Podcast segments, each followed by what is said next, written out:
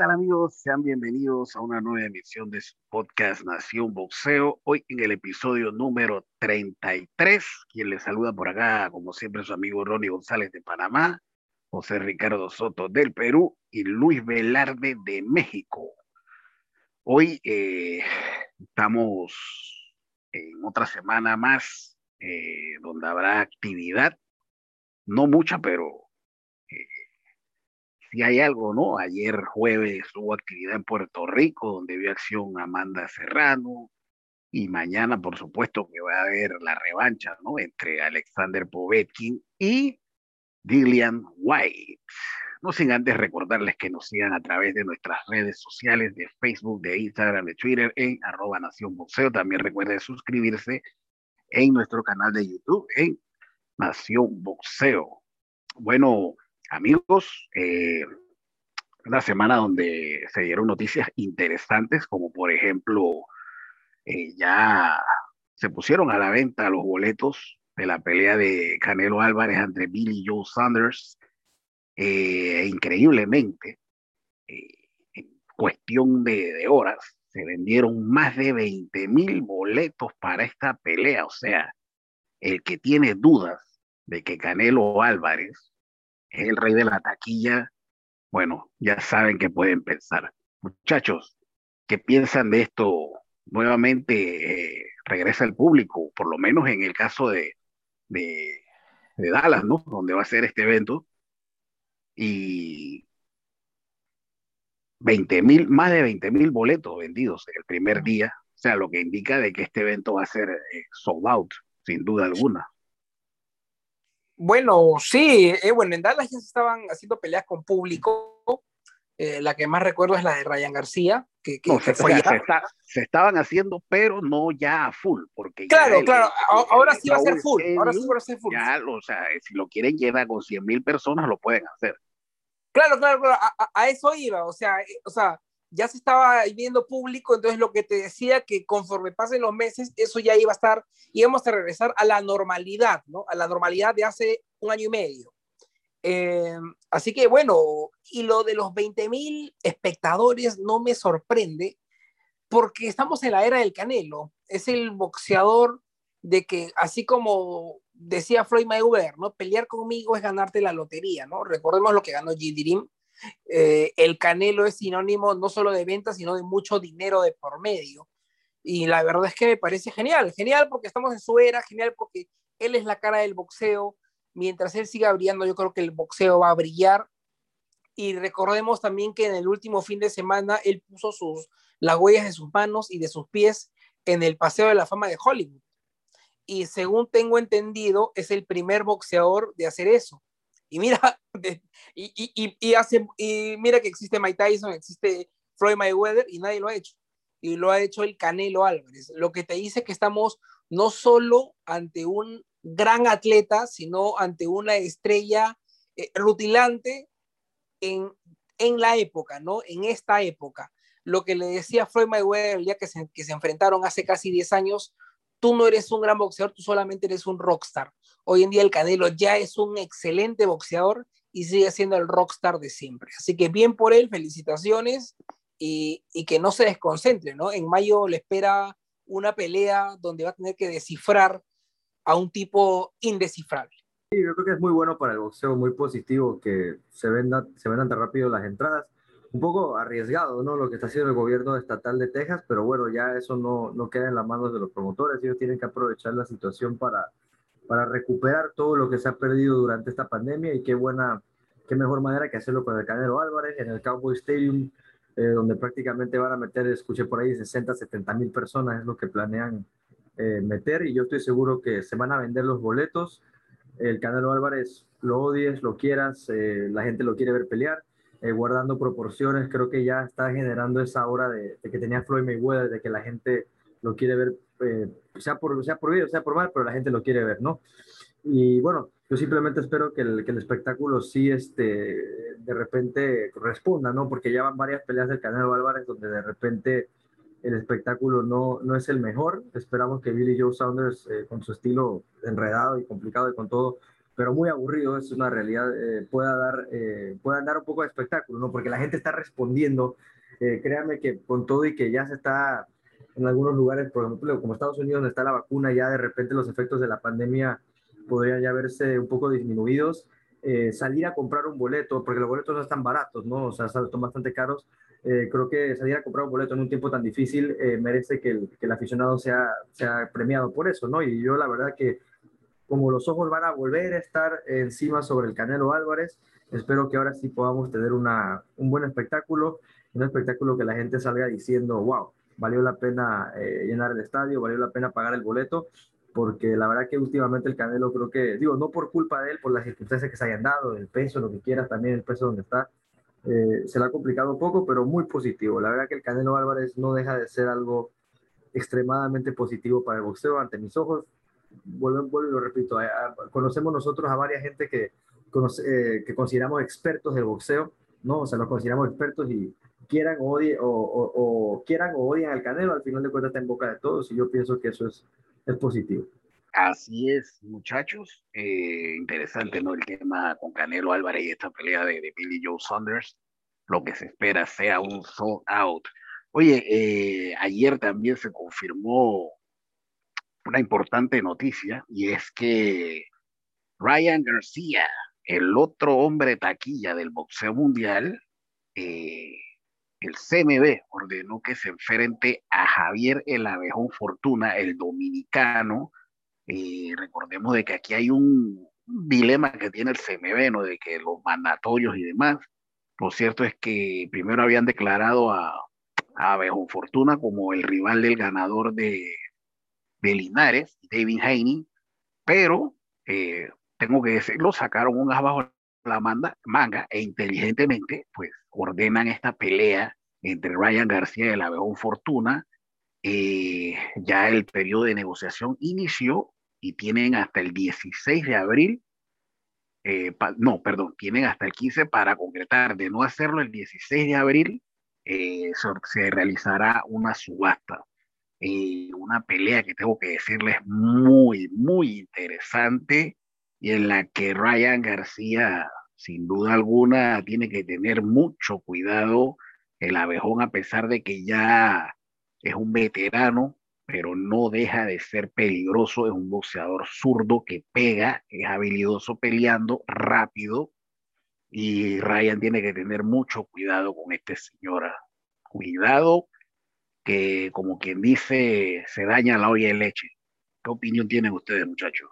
una pelea que de verdad me encanta y me parece bien difícil para Ryan García.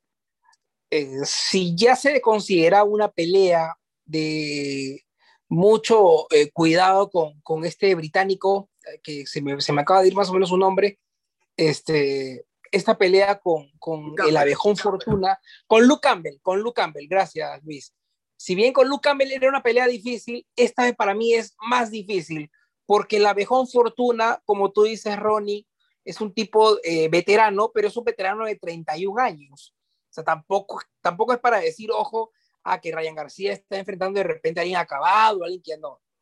Es un veterano, sí, como dice Ronnie, perfecto, pero es un tipo que todavía está en una muy buena edad, donde le sale todo lo que intenta porque, porque, porque el físico de todas maneras se lo pide, ¿no? Y así como tú dices, es alguien, eh, eh, yo lo recuerdo más o menos a la mejor fortuna, las primeras peleas que yo vi era cuando le ganaba Patrick Heyland en una edición unánime. Si bien, pues, este, a él lo noquea el Canito Sosa, que es algo para apuntar porque Ryan pega y a él lo han noqueado en superpluma. Ahora estábamos en, en la categoría ligero, ¿no? Y muchos lo vimos ganar al abejón a Robert Easter y Robert Easter es un muy buen boxeador. Esa pelea se la dieron a él por decisión dividida. Si mal no recuerdo, yo vi ganar al abejón en una decisión cerrada. Pero fuera de eso, la verdad es que es una pelea de sumo cuidado. Eh, hay, que, hay que ver cómo Ryan puede resolver este boxeador dominicano de, eh, de, la romana, ¿no? Este, de, él es de ahí, de la romana, República Dominicana. Un gran boxeador. Yo juraba que iba a ser incluso más de lo que ella es, porque no deja de ser un gran boxeador, pero, por ejemplo, en su última aparición fue contra Antonio Cañitas Lozada, y me pareció que cuando lo vi ahí, yo dije, él puede hacerle pasar una muy mala noche a los cuatro grandes que en estos momentos tienen en los pesos ligeros. Yo creo que es una muy buena prueba para Ryan García y si es que se da, Dios mediante, quiero ver cómo resuelve King Ryan ante este difícil boxeador dominicano. Sí, desde que se anunció la pelea, incluso eh, cuando, digo, el año pasado que iba a pelear Jorge Linares con, con Fortuna, era una de esas peleas eh, que queríamos ver, ¿no? Por la gran, el gran nivel que había mostrado Fortuna últimamente. Al principio empieza con una carrera bastante buena, bastante, eh, como, sube bastante rápido, después como que tiene ciertos descalabros, baja un poco, pero de nuevo sube bastante Fortuna. Creo que es un gran contendiente. En su última pelea con, con Lozada lo vimos fuerte, es un tipo que golpea golpea durísimo. Eh, a Ryan García ya vimos que lo han puesto en el piso, así que seguramente va a tener que tener mucho cuidado porque donde lo agarre Fortuna así, eh, ah, no sé, o sea, digo, no sé, Ryan demostró que, que él tiene bastante valentía, que se sabe recuperar. Eh, también digo, para analizar esa pelea a fondo, creo que habría que esperar a que se anuncie y que, digo, también ver las circunstancias que están pasando en ese momento, creo que eso también es, es importante, ver la preparación, ver cómo, cómo vienen llegando los boxeadores. Pero bueno, viéndola un poco ya, eh, bueno, un poco desde lejos, creo que es una pelea complicada, sí, donde Ryan va a tener que volver a sacar la casta. Está bien que Ryan García enfrente a un Luke Campbell, después enfrente a un, a un Fortuna, a pesar de que no esté enfrentando a alguno de los otros eh, fantásticos, como los quieren llamar, que para mí eso es un completo insulto para los verdaderos cuatro fantásticos. Eh, creo que está bien, está bien. O sea, Fortuna, estos rivales son buenos. Fortuna, Campbell, por ahí que enfrentar a Linares, que creo que va con Haney a pesar de que esos rivales no están entre esos que, se menciona, son complicadísimos, son complicadísimos. La verdad que uno no, no logra entender la verdad lo difícil que va a ser esta pelea para Ryan, la pelea de Heini con Linares. Eh, uno piensa que porque estos muchachos tienen el nombre, tienen la fama, eh, van a ganar con eso, pero la verdad que no es así. Yo los veo a los dos, eh, bueno, ya habría que analizarlas ya más a fondo cuando lleguen, pero digo, yo pienso que es una pelea que Ryan García puede ganar, sí, sin lugar a duda tiene para ganar y debe de ganarla pero sí le va a costar bastante, le va a costar bastante. Como dice José Ricardo, cuidado más que Luke Campbell, cuidado más difícil que eso todavía. Porque digo, a pesar de, la, caída, de la caída que sufre eh, García, no perdió, es que perdió tantos asaltos con, con Luke Campbell, pero este es un boxeador que sí lo va, Fortuna es un boxeador que sí va a buscar el intercambio, que sí lo va a tratar de echar para atrás, de, usar su experiencia, ¿no? de ensuciar un poco la pelea, no lo dudo. Entonces es otro tipo de, de reto, entonces habría que ver de, cómo viene García y ahora de nuevo, ¿no? De ver de qué está hecho, porque eh, siempre al final de cuentas cuando tú vas subiendo así de rivales, pues parecerá que uno es repetitivo, vamos a ver de qué está hecho, pero así es eh, hasta que ya llegas a la cima, ¿no? Pienso yo. Así es, muchachos, eh, una pelea interesante, ¿no? Al momento de que se dé, así que vamos a esperar, vamos a esperar si logran acuerdo o si se va a subasta. Repito que en teoría de no llegar a acuerdo debe ser el 16 de abril. Pero bueno, vamos a ver qué pasa. Mañana es la esperada revancha entre, y que llega breve, hay que decirlo, porque se enfrentaron en, en agosto del año pasado eh, y ya nuevamente pues se van a, a ver las caras. Eh, White y el ruso Alexander Povetkin.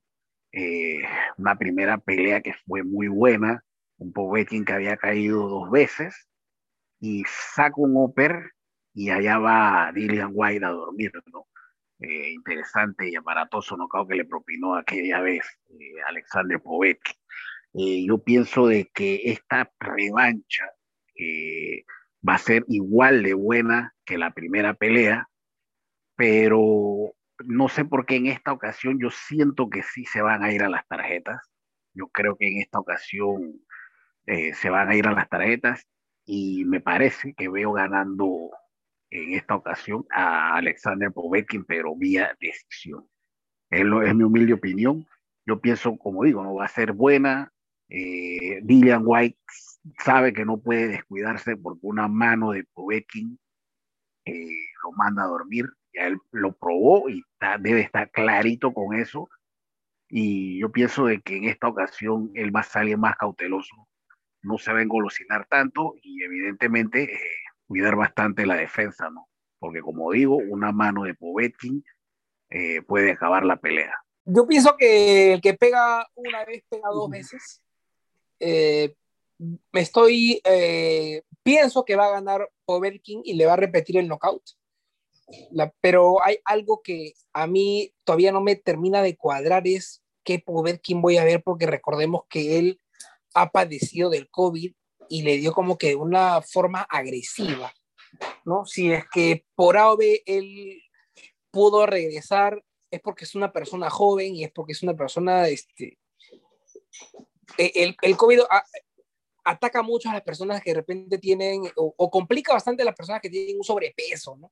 Él es una persona atlética, si bien es un hombre del peso pesado, él siempre se ha mantenido en los gimnasios, siempre entrenando, así que miren ahora, después de, que le haya dado de manera agresiva, vuelve a pelear, así que eso me parece loable, pero vamos a ver qué clase de Povetkin vamos a ver. En este caso, yo me mantengo firme en mi posición y yo creo que lo va a volver a no a Dillian White. Povetkin, aparte de ser un pegador, es un muy buen boxeador, tiene mucha técnica y sobre todo, pues nos regaló uno de los mejores knockouts del 2020. Así que, bueno, es la última carta que se va a jugar Dillian White. Yo creo que él no va a querer salir este tan reservado, yo creo que va a querer demostrar pero en esa forma de querer demostrar, yo creo que se va a encontrar con la mano de Povetkin y lo van a volver a noquear. Eh, sí, una pelea que, bueno, Roddy, mencionabas que se da rápido y sí va a dar más rápido, porque ya se, había, ya se había dado la fecha, creo que hasta para diciembre del año pasado, pero se vuelve a posponer porque, por lo mismo que mencionaba José Ricardo, ¿no? Povetkin como que no se recuperaba del COVID. en la primera pelea vimos una pelea muy interesante, eh, bastante eh, a favor de Dillian White en realidad hasta que llegue el knockout de, de porque si nos ponemos a ver la pelea anterior, en realidad podríamos decir que Dillian White estaba eh, dominando la pelea, ganando los asaltos, tumbando a, a, Povetkin en un par de ocasiones. Pero creo que en la primera pelea queda algo que a mí, por ejemplo, digo, para dar mi pronóstico en esta segunda, como que me define un poco las cosas. Y es que hay, hay, evidentemente uno le aguanta la mano a, al otro, pero el otro no se la aguanta al otro. Entonces, o sea, yo pienso que, por ejemplo, Povetkin le aguanta la mano a, a Dillian White y no, no estoy tan seguro que Dillian White le aguante la mano a Povetkin. Por esa razón pienso que donde Povetkin lo vuelva a conectar de la misma manera, eh, de repente no de la misma forma que va a caer, o a lo mejor no va a ser tan espectacular, pero sí puede volver a poner mal a Dillian White. Y yo no estoy tan seguro si Dillian White tenga el poder de repente para poner mal a un tipo como Povetkin, que sí lo ha noqueado Anthony Joshua, lo ha noqueado eh, digo, también tuvo problemas con Klitschko, pero sí este, pienso que en este momento Povetkin está muy fuerte. Creo que ha agarrado como un, eh, no sé si llamarlo segundo o tercer aire en su carrera, porque digo, ya es un tipo de más de 40 años, pero el tipo la verdad que siempre eh, está muy preparado, muy bien físicamente. Digo, como dice José Ricardo, el tema del COVID va a ser bastante interesante ver cómo viene eso. Berchel ya lo vimos que tuvo COVID y la verdad que no se vio muy bien en su pelea. Digo, no estamos diciendo que haya sido por eso que, o que esa haya sido la razón, pero eh, digo, los estragos del COVID sí son reales eh, en algunas personas y como esta pelea se, se atrasó, pues sí te deja pensando.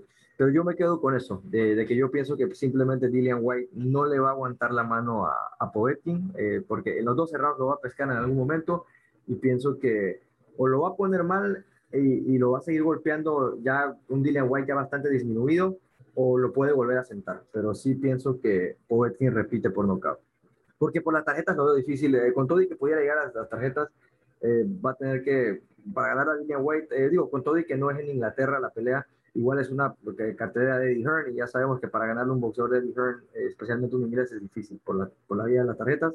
Así que yo pienso que Povetkin va a salir a matar. Bueno, ya escucharon los tres. Vemos ganar a Povetkin, yo por decisión, Luis y José Ricardo por la vía del knockout. Así que mañana pues pueden ver esta pelea en The Sun en horas de la tarde va a ser. Eh, recordemos que en Europa, en Gibraltar. Así que acá en América pues hay que verla en horas de la tarde, ¿no? Así que bueno, de esta manera pues llegamos al final del podcast por hoy. Así que nos vemos la próxima semana y recuerden seguirnos en nuestras redes para que se mantengan actualizados con todo el mundo del Museo Mundial. Saludos a todos y que tengan buen fin de semana.